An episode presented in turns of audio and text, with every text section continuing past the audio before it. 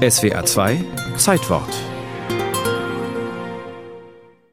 Vom 12. Dezember 1957 an galt in der DDR ein geändertes Passgesetz. Die Volkskammer hatte diesem Gesetz am Tag zuvor zugestimmt. Die darin formulierten Ergänzungen waren vor dem Bau der Mauer der letzte Versuch des Regimes, der Republikflucht mit Paragraphen Herr zu werden. Das geänderte Gesetz war die juristische Zuchtroute des zweiten deutschen Staates zur umfassenden und zielgerichteten Strafverfolgung von Flüchtlingen, denn jede Flucht wurde damit als politisches Vergehen ausgewiesen, als Verrat. Ganz im Sinne des damaligen Staatschefs Walter Ulbricht, der Ende Oktober 57 die Pflöcke für die neuen Paragraphen einschlug.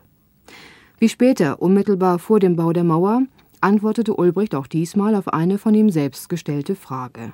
Danach, wie denn nun, vom politischen und vom strafrechtlichen Standpunkt aus, die Republikflucht und das Wechseln des Wohnsitzes aus der Deutschen Demokratischen Republik und dem demokratischen Sektor Berlins nach Westdeutschland und Westberlin zu beurteilen wäre.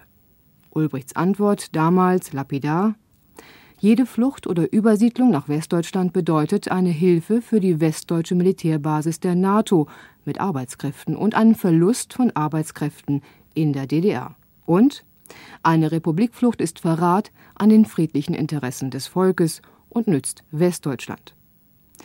Die Menschen in der DDR hatten aber längst mit den Füßen abgestimmt. Die Entwicklung der Flüchtlingszahlen spricht für sich. Im Jahr des Aufstandes 1953 flüchteten 391.000, 1954 185.000, 1955 250.000, 1956 280.000 und 1957 260.000. Das Dilemma der Massenflucht lag auf der Hand.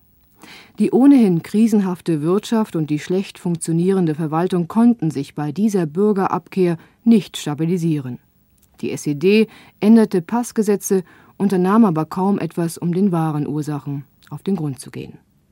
Als das Gesundheitswesen zum Beispiel zusammenzubrechen drohte, weil so viele Ärzte dem Land den Rücken kehrten, versuchte das Regime, die Mediziner mit Privilegien zu halten, ja, sogar die alten Titel des preußischen Gesundheitswesens wurden wieder verliehen ohne Erfolg.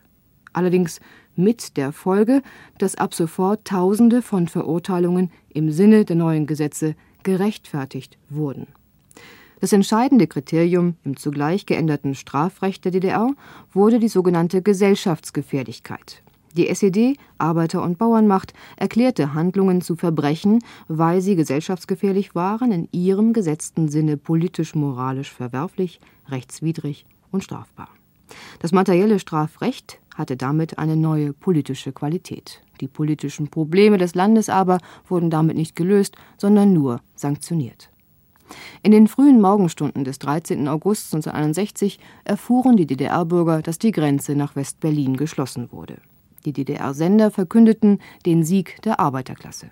Eine Bankrotterklärung der Herrschenden.